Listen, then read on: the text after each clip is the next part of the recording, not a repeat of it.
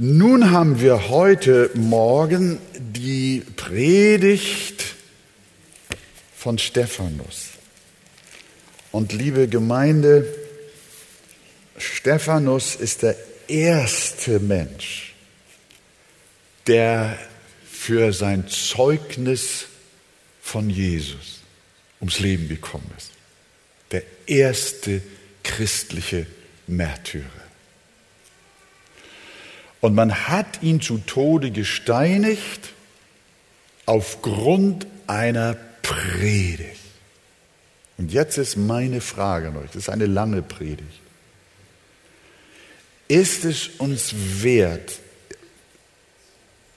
in Respekt vor dem Mann, der wegen dieser Predigt ermordet wurde, dass wir diese Predigt im Respekt vor ihm und Gott stehend lesen, dass wir mal aufstehen für den ersten Märtyrer, der wegen seines Zeugnisses von Jesus. Es ist eine lange Predigt. Sollte jemand absolut nicht mehr stehen können, dann ist es freigestellt, natürlich Platz zu nehmen. Aber wenn ihr die Kraft habt, er hat diese Predigt auch stehend gehalten. Und sie kostete ihn sein Leben. Apostelgeschichte 7, Vers 2 oder von Vers 1. Da sprach der hohe Priester zu Stephanus, verhält sich denn dies so?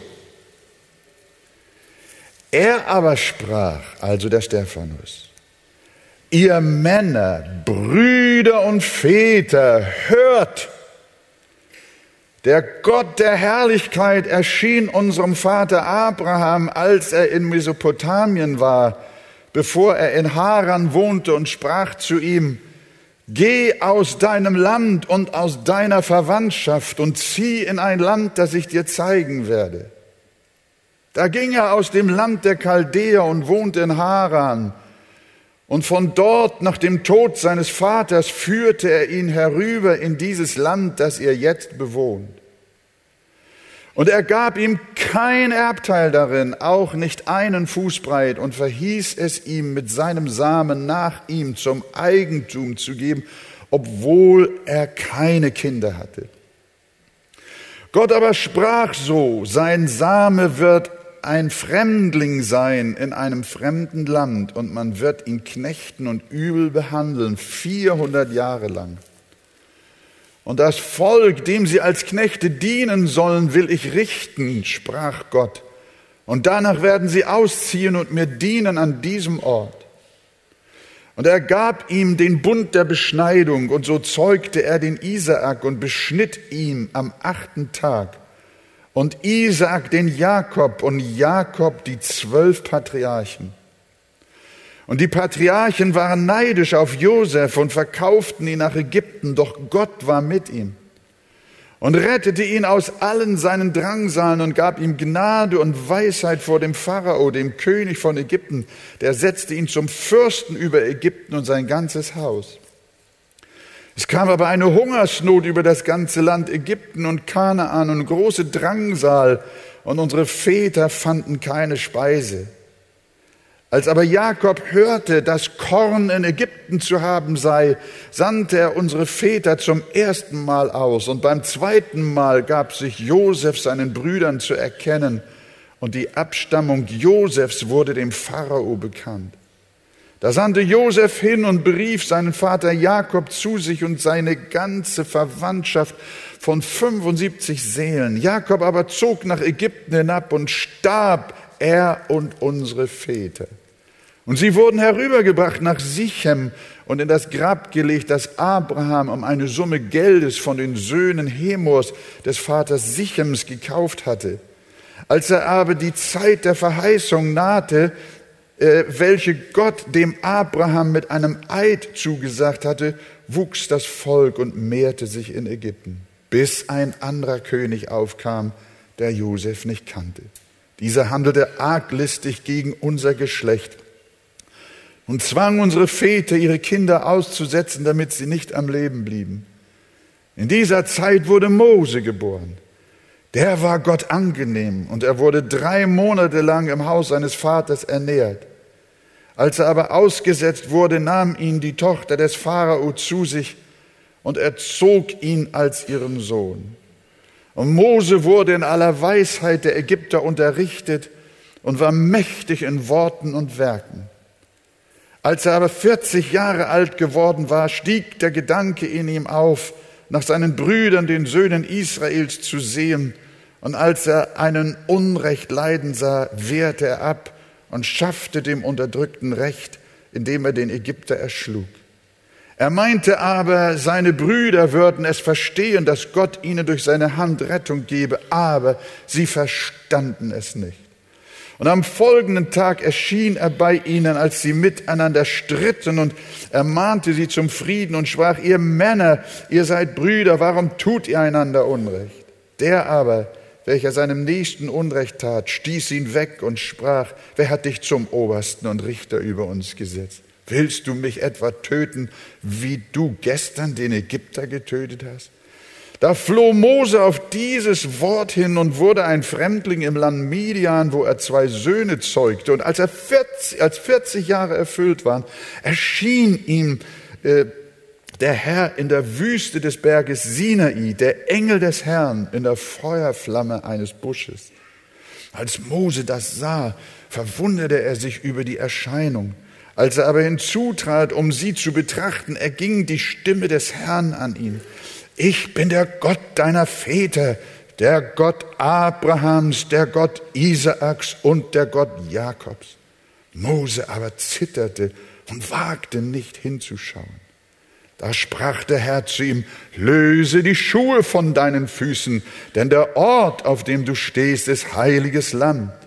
Ich habe die Misshandlung meines Volkes, das in Ägypten ist, wohl gesehen und habe ihr Seufzen gehört und bin herabgekommen, um sie hinauszuführen. Und nun komm, ich will dich nach Ägypten senden. Diesen Mose, den sie verwarfen, indem sie sprachen, wer hat dich zum obersten Richter eingesetzt? Diesen sandte Gott als obersten und Erlöser durch die Hand des Engels, der ihm im Busch erschienen war. Dieser führte sie heraus, indem er Wunder und Zeichen tat im Land Ägypten und am Roten Meer und in der Wüste 40 Jahre lang. Das ist der Mose, der zu den Söhnen Israels gesagt hat, einen Propheten wie mich wird euch der Herr, euer Gott, aus euren Brüdern erwecken. Den sollt ihr hören. Das ist der, welcher der Gemeinde in der Wüste war, zwischen dem Engel, der auf dem Berg Sinai zu ihm redete, und unseren Vätern, der lebendige Aussprüche empfing, um sie uns zu geben dem unsere Väter nicht gehorsam sein wollten, sondern sie stießen ihn von sich und wandten sich mit ihren Herzen nach Ägypten, indem sie zu Aaron sprachen, mach uns Götter, die vor uns herziehen sollen, denn wir wissen nicht, was diesem Mose geschehen ist, der uns aus Ägypten geführt hat. Und sie machten ein Kalb in jenen Tagen und brachten dem Götzen ein Opfer und freuten sich an den Werken ihrer Hände. Da wandte sich Gott ab und gab sie dahin, so dass sie dem Heer des Himmels dienten, wie im Buch der Propheten geschrieben steht. Habt ihr mir etwa Brandopfer und Schlachtopfer dargebracht, die 40 Jahre in der Wüste, Haus Israel?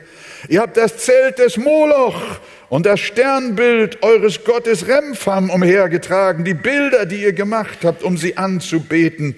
Und ich werde euch wegführen über Babylon hinaus.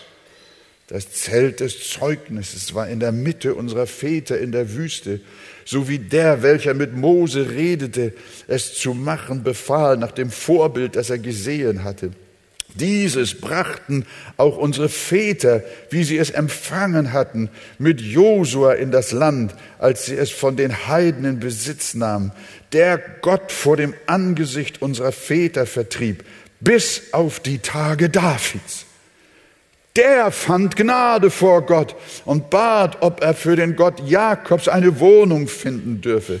Salomo aber erbaute ihm ein Haus.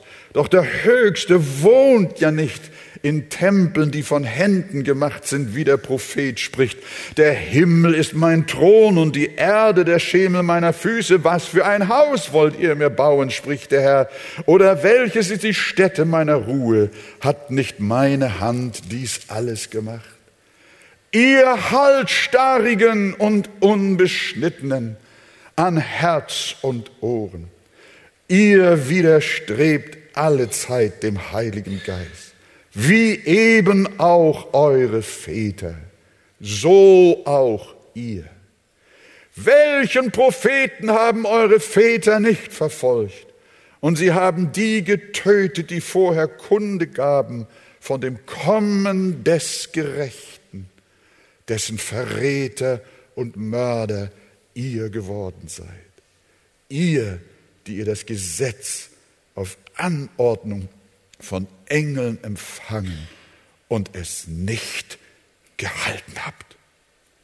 Als sie aber das hörten, schnitt es ihnen ins Herz und sie knirschten mit den Zähnen über ihn. Und wir wissen, wie es weitergeht. Könnt ihr noch stehen? Es lohnt sich, sich jetzt hinzusetzen. Das, ich will es hoffen. Ich will es hoffen. Ja. Wie ist es zu dieser Predigt gekommen, liebe Gemeinde?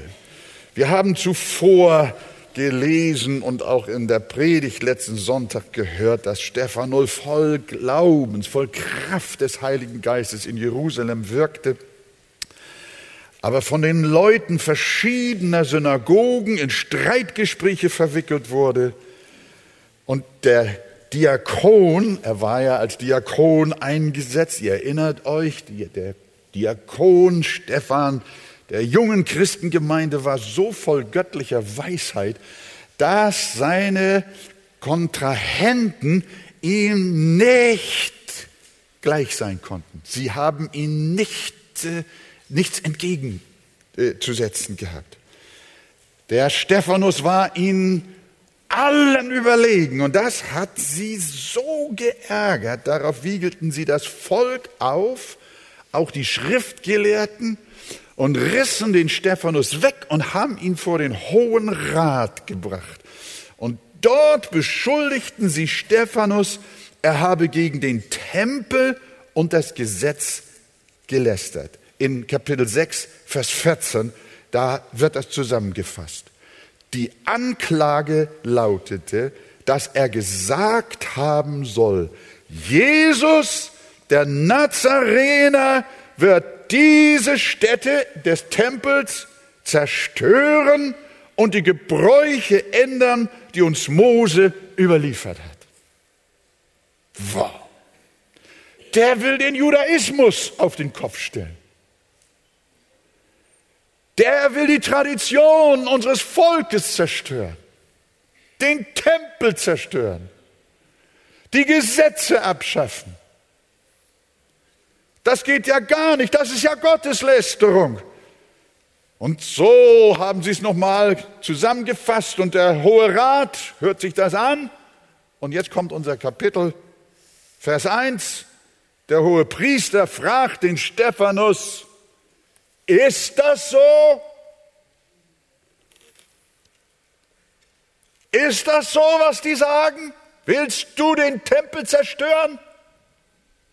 Willst du die Gebräuche des Gesetzes zerstören und ändern? Und dann kam die Predigt. Der setzt an. Natürlich hat Stefan das so nicht gesagt, wie sie ihm das unterstellt haben. Weil an der Sache aber doch was dran war, konnte er die Frage des hohen Priesters auch nicht einfach mit Nein beantworten. Stattdessen holt der Diakon weit aus und hält dem Hohen Rat eine lange Predigt. Die längste Predigt, die wir in der Schrift haben. Zumindest im Neuen Testament, wenn wir das Buch der Prediger mal weglassen. Das relativ kleine Neue Testament nimmt sich den Platz und verwendet 52 volle Verse für den Abdruck der Predigt. Mehr als zwei ganze Bibelseiten. Hinzu kommt noch, dass der Hohe Rat, vor dem Stephanus stand, die Geschichten von Abraham, Josef, Mose, David und Salomo, das kannten die doch in- und auswendig. Stephanus, musst du ihnen das nur noch vorbeten? Die wissen doch, was im Alten Testament steht. Nein, nein. Stephanus fängt an, die Geschichte Israels zu buchstabieren. Und Lukas hat diese endlos lange Rede nicht einfach nur zusammengefasst, um schneller zum Endergebnis zu kommen, sondern der Heilige Geist hat ihm befohlen, alles so aufzuschreiben, was Stephanus gesagt hat. Das hat Bedeutung bis in alle Einzelheiten hinein. So war es auch schon zu Pfingsten.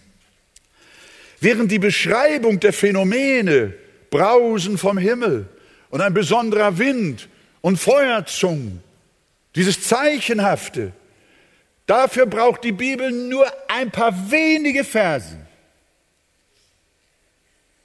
Während meistens die Prediger aus diesen Anfangsbeschreibungen der Phänomene riesengroße Predigten machen. Aber den Hauptteil der Pfingstgeschichte, des Pfingst berichtet, ist eine lange Predigt des Petrus. Und auch da befiehlt der Heilige Geist dem Lukas, sich nicht so lange bei den Phänomenen aufzuhalten, sondern die Predigt abzuschreiben. Und das hat Bedeutung. Während die Beschreibung der Phänomene kurz waren, bildet die anschließende Predigt des Petrus den mit Abstand längsten Teil des Pfingstberichtes. Was ich daraus lerne ist, die Bibel liebt Predigten. Das sehen wir auch hier bei Stephanus. Er gibt uns ein großartiges Beispiel für neutestamentliches Predigen. Seine Botschaft ist voll von der Bibel. Könnt ihr euch erinnern? Die, die, die, da kommt gar nichts anderes vor als nur Bibel. Und äh, voll von Gottes Wort. Und er hat nur ein Ziel. Und dieses eine Ziel der Predigt ist, Jesus Christus dem Hohen Rat herauszuarbeiten. Aus dem Buch des Alten Testamentes.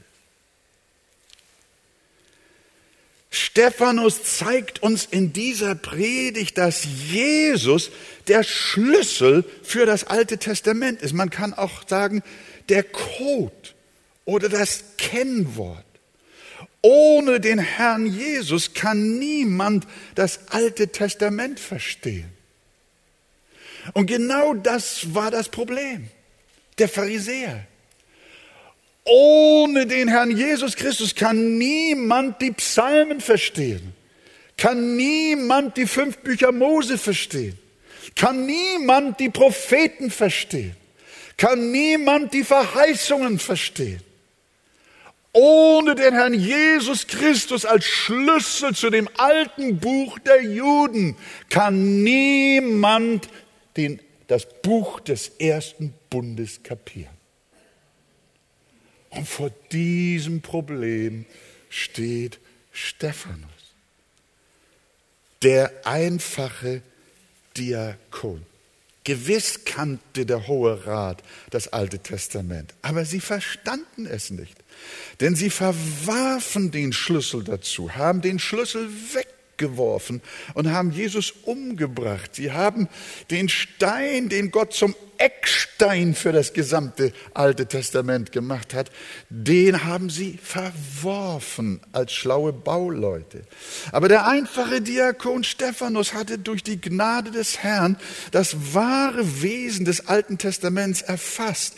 Es besteht nämlich nicht in sich selbst, Es ist kein in sich abgeschlossenes Buch, sondern es handelt in allen seinen Teilen von dem kommenden Erretter Jesus Christus. Und zwar in, in, zwar in Form von Symbolen, von Bildern, von Geschichten und Erzählungen, von Typen und auch von Ritualen. Darum ist Stephanus Predigt voll von Beweisführungen und Zitaten aus dem Alten Testament. Ihr erinnert euch, so hat auch Jesus gepredigt. Alle, fast alle seine äh, entscheidenden Predigtworte sind Zitate oder Bezugnahmen aus den alten Schriften. Jesus predigte durch sein Leben und Wirken die Bedeutung des Alten Testaments.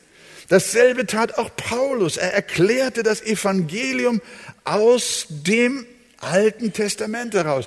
Wenn ihr nur mal des, den ersten Brief nehmt, den Römerbrief, der ist gespickt, der ganze Römerbrief speist sich aus Texten des Alten Testamentes. Und er entwickelt und erklärt und stellt das Evangelium dar aus den uralten jüdischen Texten. Und sagt, das ist das Geheimnis. Das dürfen wir verstehen. Wir sollten heute unsere Predigten auch nicht so sehr mit Argumenten aus den Medien belegen oder mit dem, was andere Leute schreiben, sondern wir sollten unsere Predigten mit der Schrift begründen. Denn die Schrift legt die Schrift aus. Das ist ein unglaubliches Geheimnis. Deswegen ist dieses Buch so vollmächtig. Um das Buch zu verstehen, brauchst du nicht andere erklärende Schriften sondern um das Buch zu verstehen, brauchst du die Schrift. Die Bibel wird nicht dadurch verstanden, dass man Erklärungen von außerhalb von ihr gibt, sondern die Antworten, die Fragen, die die Bibel hat, werden erklärt und beantwortet aus der Bibel selber. Und das ist ein ganz großes ein ganz großes Wunder. Und deswegen ist dieses Buch eben anders als alle anderen Bücher der Welt. Und so wollen wir erkennen. Und nach meiner Überzeugung ist es so, dass wenn ein Pastor, ein Prediger dieses Geheimnis, das nämlich die Schrift sich mit der Schrift auslegt, versteht, dann ist er auf dem besten Wege, das Geheimnis der Vollmacht beim Predigen zu erkennen. Deswegen sagt Paulus, predige das Wort. Das Alte Testament zeigt uns zum Beispiel die Arche Noah, das Passalam, die Bundeslade, den Altar, die Opfer, den Leuchter, die Schaubrote, die Priester mit ihren Gewändern, den Vorhang im Tempel. Und das Neue Testament erklärt uns, dass dies alles Bilder und Symbole, Paulus sagt, Vorschattungen auf Jesus sind. Man kann in gewisser Weise sagen, das Alte Testament ist eine Art vorgeschaltetes Bilderbuch oder Fotoalbum und das Neue Testament ist die Wirklichkeit. Man kann sagen, wenn eine Braut von ihrem Bräutigam nichts anderes hat als ein Foto, ist das wunderbar. Aber wenn er selber kommt und sie ihn das erste Mal trifft, dann hat sie die Wirklichkeit. So ist das Alte Testament ein Foto und das Neue Testament ist die Wirklichkeit. Jesus Christus, der Bräutigam seiner Erlösten und seiner Gemeinde. So ist es beispielsweise auch mit bestimmten Persönlichkeiten des Alten Testaments. Sie waren nicht nur in sich selbst besondere Menschen, sondern sie bildeten zu gewissen Teilen ihres Lebens den kommenden Christus ab. Sie waren eine Figur auf Jesus. Zum Beispiel erinnern wir uns an die Geschichte von der Opferung Isaaks. Da er begegnet uns Jesus in der Person von Isaak.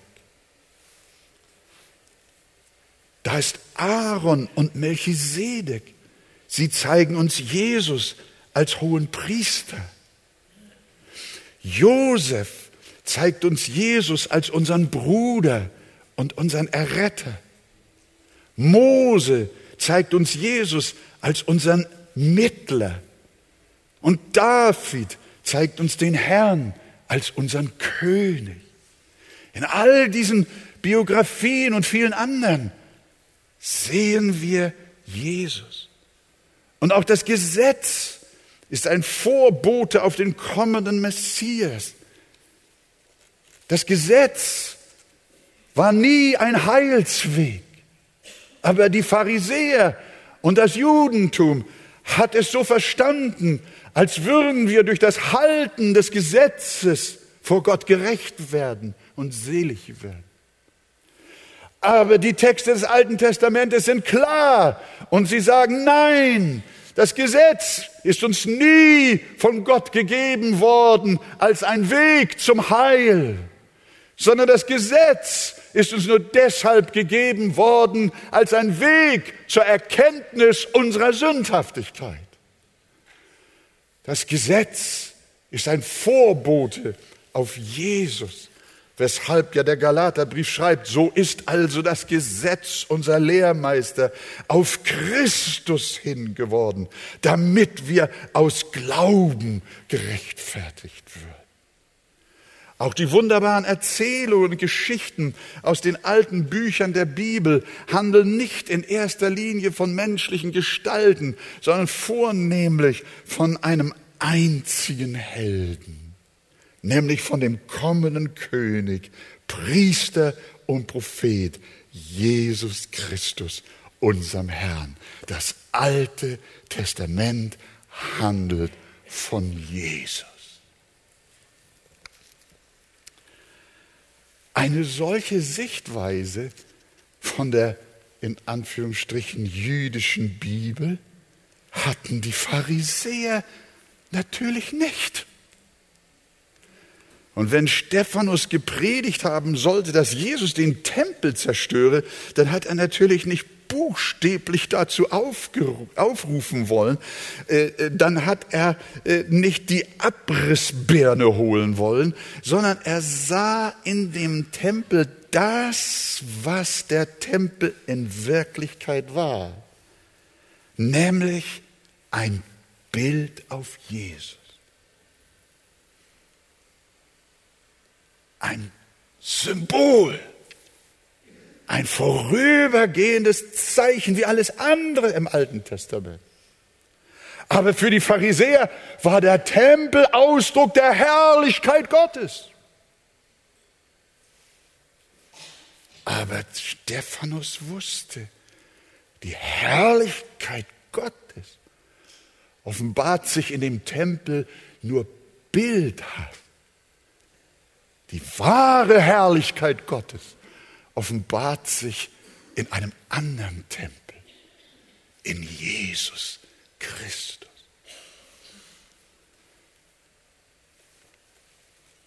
Stephanus hatte noch die Worte Jesu im Ohr, als er predigt, ganz gewiss. Jesus hatte gesagt, brech diesen Tempel ab. Er hat nicht gesagt, er will ihn abbrechen, sondern er sagt, brech diesen Tempel ab.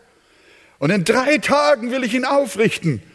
Er aber redete von dem Tempel seines Leibes. Wie sollten Stephanus Zuhörer das verstehen? Jesus hatte zwar immer wieder deutlich davon gesprochen, aber sie wollten es nicht hören. Und nun predigten es ihnen die Apostel. Und jetzt steht Stephanus vor ihnen und sie hören, was eigentlich ihr heiliges Buch beinhaltet was eigentlich ihre Geschichte ist, was das Thema ihrer Bibel ist. Und so versuchte Stephan voll Heiligen Geistes das, was wir ebenso mit unseren Worten beschrieben haben und uns zusammengesammelt haben, das versuchte er nun den Pharisäern, dem Hohen Rat nahezubringen und sagt, lieber Hoher Rat, gebt mir jetzt Zeit, ich will versuchen, euch zu erklären, was der Tempel ist, was er nicht ist und wer der wahre Tempel ist. Ich will euch zeigen, was das Alte Testament Ist, was die fünf Bücher Mose, der Pentateuch, was die Psalmen, was die Propheten sind, was die Geschichten des alten Bundes sind. Ich will es euch erklären. Aber hört mir bitte zu. Ich brauche etwas Zeit dafür. Und jetzt holt der Diakon aus, voll Kraft von oben und erzählt, versucht ihnen zu erklären, worum es hier eigentlich wirklich geht. Und er fing ganz weit vorne an, erzählte ihnen, worin worin die Bedeutung des Alten Testamentes wirklich liegt. Er machte ihnen klar, dass die Bibel Israels, ja ich sagte schon, die fünf Bücher Mose und alle Bücher nur eine einzige Geschichte sind, in der Gott seine verborgenen Heilsabsichten mit den Menschen beschreibt und deren Anfang, Ende und Krönung allein der Messias, der Herr Jesus Christus ist, den ihr, wie er später sagt, ans Kreuz geschlagen habt. Darum beginnt Stephanus mit Abraham, wie ihm der Gott der Herrlichkeit, ein wunderbares Wort. Abraham, wie ihm der Gott der Herrlichkeit erschienen ist und ihn ins Land Kanaan geführt hat. Erinnert daran, dass der Patriarch kinderlos war, ihm aber dennoch Nachkommenschaft verheißen war. Deshalb erwähnt Stephanus auch den Namen Isaak, den Abraham am achten Tag beschneiden ließ. Und da hätte es bei dem Hohen Rat schon klingeln müssen. Denn schon an dieser Stelle der Predigt war ja schon Jesus zu sehen.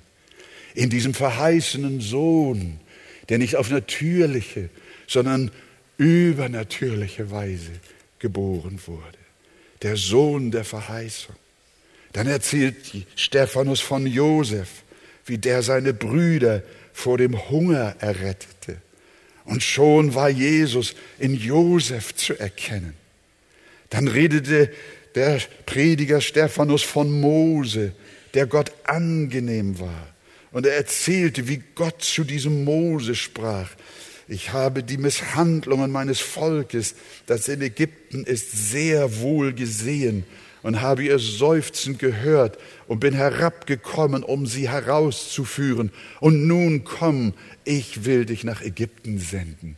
So schildert der Stephanus den Werdegang des Mose, wie Gott ihn rausholt, dass er ein Erlöser seines Volkes werden soll, aus der Knechtschaft Ägyptens. Auch hier wieder scheint Jesus durch, den der Vater ebenfalls zur Rettung seines seufzenden Volkes in das Ägypten dieser Erde gesandt hat. Und dann zitiert Stephanus den Mose noch wörtlich und wird ganz präzise.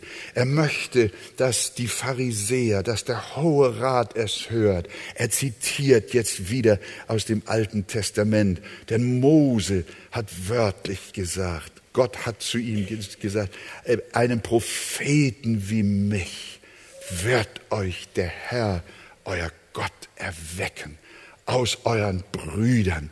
Auf ihn sollt ihr hören.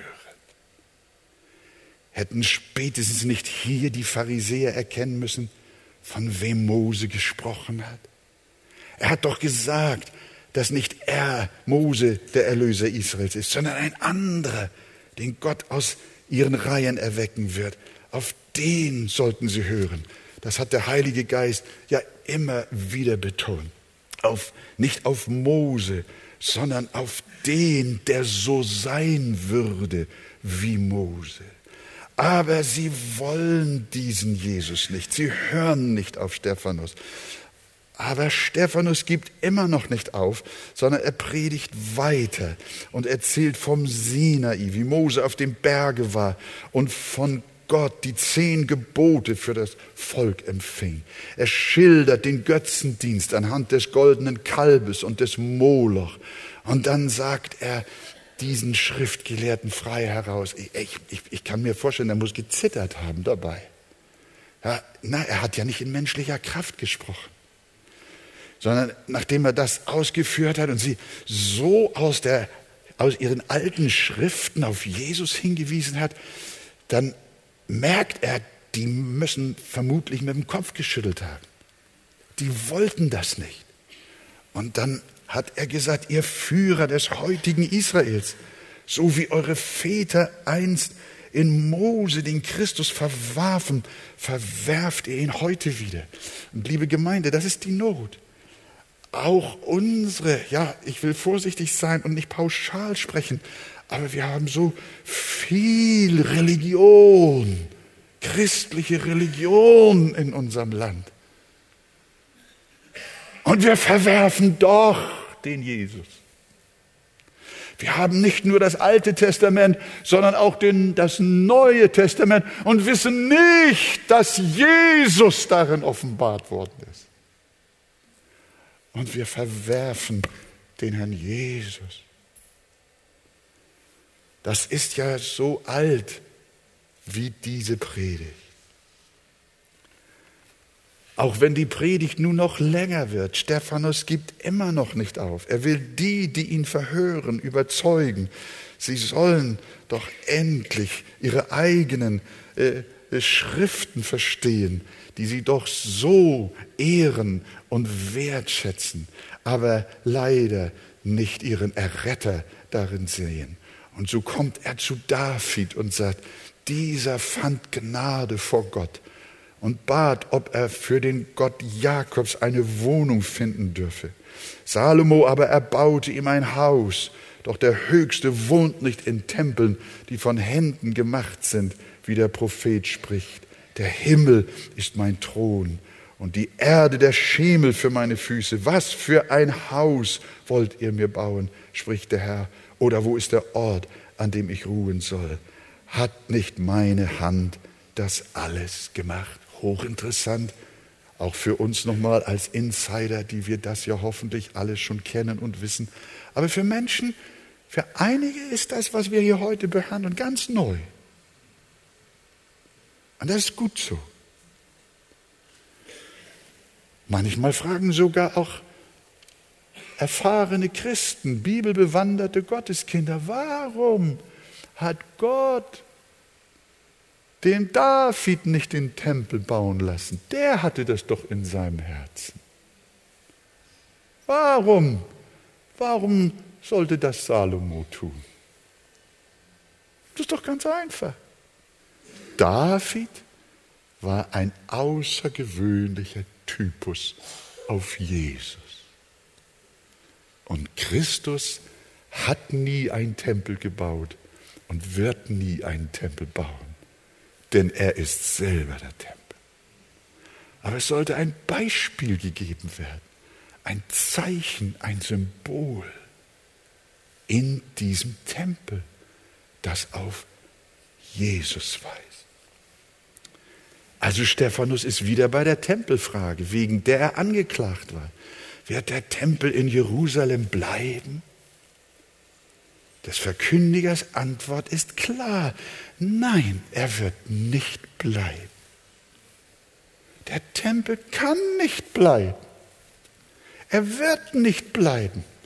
Denn alles, wozu er gebaut wurde, ist erfüllt.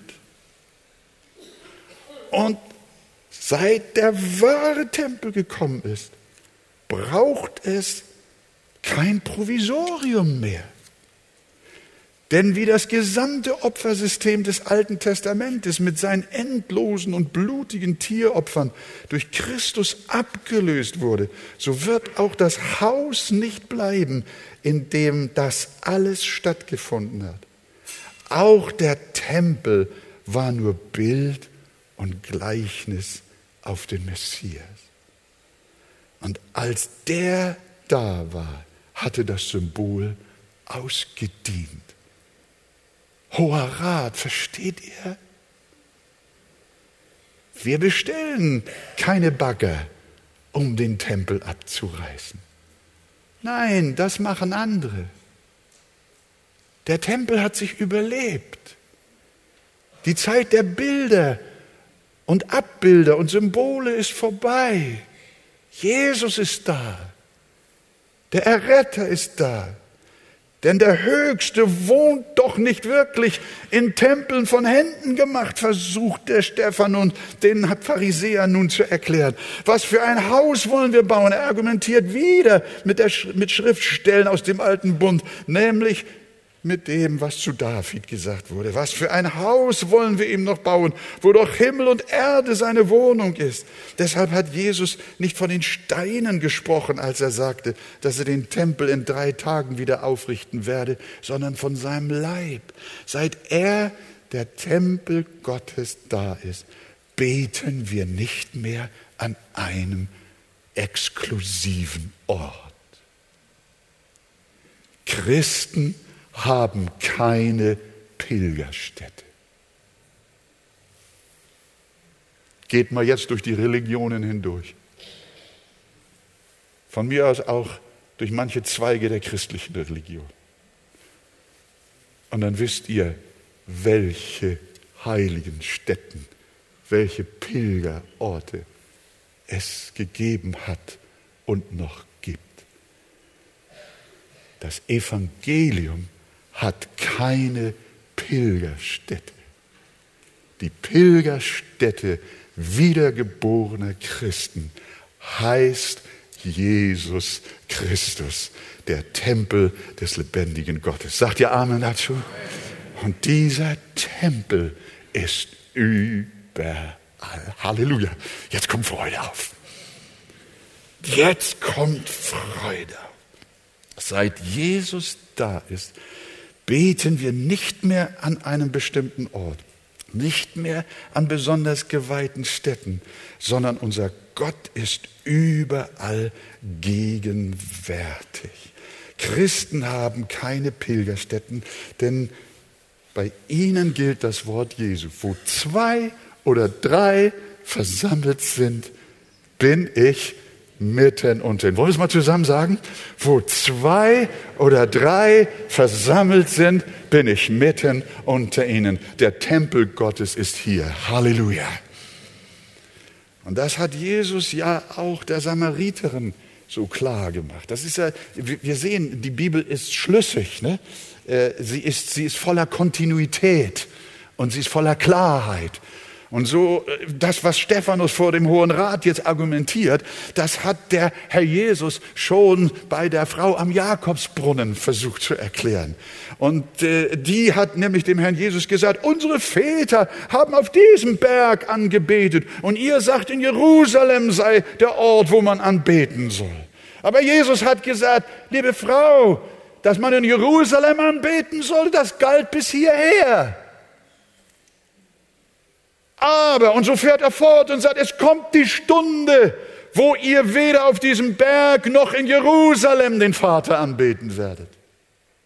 Aber die Stunde kommt und ist schon da, wo die wahren Anbeter den Vater im Geist und in der Wahrheit anbeten werden. Halleluja. Jerusalem ist hier. Halleluja. Jerusalem ist in Alaska. Jerusalem ist in China. Jerusalem ist im Flugzeug. Jerusalem ist auf den Schiffen. Jerusalem ist auch im Kartoffelkeller. Jerusalem ist überall, wo die Heiligen Gottes im Geist und in der Wahrheit den wahren Tempel anbeten in Jesus Christus, unserem Herrn. Jetzt sagen wir aber Amen. Ja, entschuldigt, dass ich euch so. Ja, ich will jetzt keinen Beifall haben. Ich möchte nur, Gott, Gott möchte, der, der, wir sehen diese Leidenschaft von dem, von dem, von dem Stephanus. Er wollte so sehr, es waren ja seine Brüder, er hat ja zu Anfang, hat er ja zu ihnen gesagt, wie hat er zu ihnen gesprochen? Er hat gesagt, ihr Brüder, unsere, Fe der, er sprach, ihr, ihr Männer, Brüder und Väter hat er sie angesprochen. So begann er seine Predigt. Ihr Männer, Brüder und Väter, erkennt doch, was es mit dem Herrn Jesus auf sich hat. Und so, ihr Lieben, dürfen auch wir diese gleiche Leidenschaft haben und den Heiland predigen. Die Stunde ist schon jetzt, wo wir nicht mehr im Tempel von Jerusalem anbeten müssen, lieber Hoher Rat, sondern unser Tempel ist Jesus. In Jesus ist alle Herrlichkeit Gottes. In ihm ist alle Fülle. In ihm ist alles Heil. In ihm ist aller Segen. Er ist alles in allem. Er ist unser Friede, er ist unsere Heiligung, er ist alles, was wir brauchen. In ihm, in Jesus, ist Gott uns näher als in jedem sakralen Gebäude. Er ist uns näher, er, wo wir auch sind, als irgendwo an einer traditionellen heiligen Stätte. Und Christian hat uns letzten Sonntag schon daran erinnert. In der Offenbarung kommt die Frage auf, wird dort im neuen Jerusalem ein Tempel sein? Die Offenbarung beschreibt ja so wunderbar das neue Jerusalem, wie es dort sein wird, die Herrlichkeit dieser ewigen, ewigen Stadt. Und die Bibel sagt, in diesem neuen Jerusalem wird kein Tempel mehr sein. Und ich sah einen Tempel. Und, äh, und einen Tempel sah ich nicht in ihr, in der Stadt. Denn der Herr, der Gott der Allmächtige, ist ihr Tempel und das Lamm. Halleluja. Ja, ihr Schriftgelehrten in Israel, ihr Kenner der Heiligen Schrift, Wann werdet ihr begreifen, dass der Tempel in Jerusalem vorübergehend ist, bis der neue Bund da ist? Und so erklärt ja auch der Hebräerbrief den neuen Bund und sagt, hat, dass Gott den ersten Bund gegeben hat, aber dass er den für veraltet erklärt hat. Was aber veraltet ist und sich überlebt hat, das wird bald verschwinden. So der Hebräerbrief wörtlich. Aber wie sehr Stephanus sich auch bemühte, die Oberen wollten Christus nicht erkennen. Sie wollten an ihrem religiösen System festhalten. Sie wollten an ihrer Tradition, an ihren äußeren gottesdienstlichen Formen festhalten. Sie wollten weiterhin Tiere ohne Ende schlachten. Sie wollten Jesus nicht als ihr ein für allemal gültiges Sühneopfer anerkennen. Sie wollten weiter durch des Gesetzes Werke vor Gott gerecht werden und verwarfen den Herrn. Und jetzt, ja, ich glaube nicht, dass wir sagen können, dass Stefan verzweifelt ist zum Schluss. Aber er ist tief bewegt. Man hat ja von Whitfield gesagt, dass er mit sehr drastischen Worten seine Zuhörer auch auf die Hölle und ihr ewiges Verlorensein und ihre Unbußfertigkeit angesprochen hat. Aber während er das tat, hat er nicht geschrien und gepöbelt, sondern er hat geweint. Und ich glaube auch nicht, dass Stephanus bei den folgenden Sätzen gebrüllt hat und den Pharisäern das entgegengeschleudert hat, ihr halsstarrigen und unbeschnittenen an Herz und Ohren. Sondern ich kann mir vorstellen, dass auch er aus einem Herzen voller Erbarmen diese so starken Worte gefunden hat. Ihr halsstarrigen und unbeschnittenen an Herz und Ohren, ihr widerstrebt alle Zeit dem Heiligen Geist, wie eure Väter, so auch ihr. Welchen Propheten haben eure Väter nicht verfolgt? Und sie haben die getötet, die vorher das Kommen des Gerechten ankündigten. Sie haben nicht nur jetzt den Gerechten, da ist er wieder bei Jesus und nennt ihn den Gerechten. Auch die, die schon im alten Bund von dem Kommen des Gerechten gesprochen haben, den, die haben sie schon getötet. Und dessen Mörder, Verräter und Mörder seid ihr nun geworden. Und Jesus, wir wissen das, Jesus hat dieselbe Klage gehabt und voller, voller, voller, voller innerer Erschütterung. Könnt ihr euch noch erinnern, was Jesus gesagt hat? Jerusalem, Jerusalem die du die Propheten tötest und steinigst, die zu dir gesandt sind. Wie oft habe ich deine Kinder sammeln wollen, wie eine Henne ihre Küken unter ihre Flügel sammelt, aber ihr habt nicht gewollt.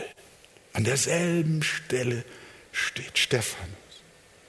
Noch einmal weist er auf Jesus, den Gerechten, hin. Noch einmal appelliert er an seine Zuhörer, doch ihre Halsstarrigkeit aufzugeben und aus ihrer äußeren Religion herauszukommen und zum lebendigen Glauben an ihren Erlöser Jesus Christus zu kommen. Aber sie blieben bei ihrer Halsstarrigkeit. In den nächsten Versen, liebe Gemeinde, schildert Lukas, was die religiösen Führer seiner Zeit im Anschluss an diese Predigt gemacht haben. Darüber wird, so Gott will, dann in 14 Tagen Christian widersprechen. Aber ich möchte weitersprechen. Ich möchte aber dennoch die Frage stellen. Dann war, dann war diese lange, ausführliche Predigt schließlich doch umsonst. War sie umsonst? Sie haben ihn umgebracht. Stephanus, diese Predigt hat dich dein Leben gekostet. Hättest du doch lieber den Mund gehalten. Hättest du doch gesagt, ich habe Respekt vor den Oberen in Jerusalem und vor dem Tempel. Ich nehme alles zurück, was ich gesagt habe oder gesagt haben soll. Und jetzt hält er eine Predigt ohne Wirkung. Wirklich? Hallo. War die Predigt ohne Wirkung? Nein, einer hat sie nämlich auch gehört. Einer war da in der Anonymität. Der hat auf die Klamotten nachher aufgepasst von dem Märtyrer.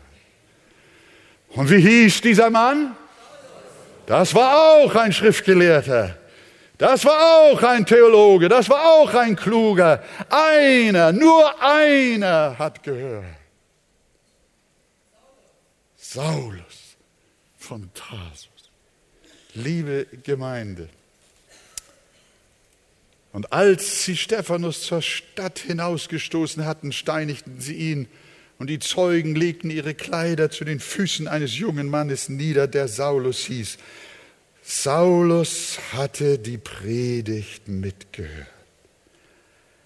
Er passt auch noch auf die Kleidung des Märtyrers auf. Und in Vers 1, Kapitel 8, da fängt es dann nachher, geht es nachher weiter. Saulus aber hatte seine Ermordung zugestimmt, noch. Die mühevolle Predigt, und das ist mein Schluss, die mühevolle Predigt schien vergeblich. Die Märtyrerpredigt schien nichts zu bringen. Sie schien vergeblich, war sie aber nicht. Einen einzigen traf sie ins Herz. Die Spannung schlummerte natürlich noch eine Weile in des Saulus Herz, aber nicht mehr lange. Dann begegnete ihm der Herr direkt und Paulus und Saulus erinnerte sich. Und da brach es auf einmal in ihm auf. Und ein neuer Apostel war geboren. Liebe Gemeinde, ein neuer Apostel war geboren. Einer, durch den Tausende, Abertausende, wenn nicht im Laufe der Jahrhunderte Millionen zu Jesus gefunden haben. Und der Stephanus erntete nur seinen Tod und hat nichts davon gesehen. Eine lange Predigt ohne Erfolg. Ich habe den zweiten Teil meiner Predigt mit den Worten überschrieben, eine vergebliche Predigt, die nicht vergeblich war. Sagt ihr Amen? Eine Predigt vergeblich und doch nicht vergeblich. Einer wird gerettet. Und so, ihr Lieben, habe ich euch jetzt heute Morgen auch eine lange Predigt gehalten. Ja, ich bin ganz biblisch.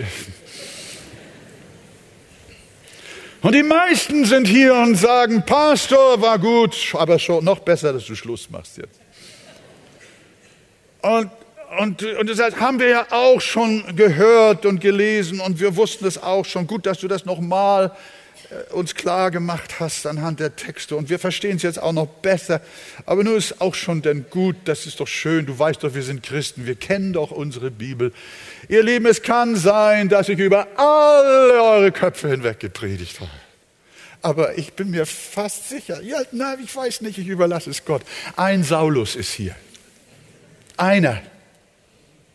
Und für den alleine hat diese lange Predigt gegolten. Und heute ist der Tag, wo der Heilige Geist in dein Herz kommt. Und heute ist der Tag, an dem du anfängst, die heiligen Schriften zu verstehen. Das, was du bei der Konfirmation gelernt und nicht verstanden hast, wird dir heute klar durch einen Schlüssel, nämlich Jesus Christus, der am Kreuz von Golgatha für deine Sünden und deine Verlorenheit gestorben ist, damit du auf ewig gerettet sein kannst. In Jesu Namen. Halleluja. Liebe Gemeinde und du, lieber Freund, lieber Mann, liebe Frau, liebes Kind, wer immer du bist, es genügt, wenn Jesus einen errettet, um letzten Endes ganze Nationen zu erreichen. Gepriesen sei sein herrlicher Name. Und alles Volk sagt Amen.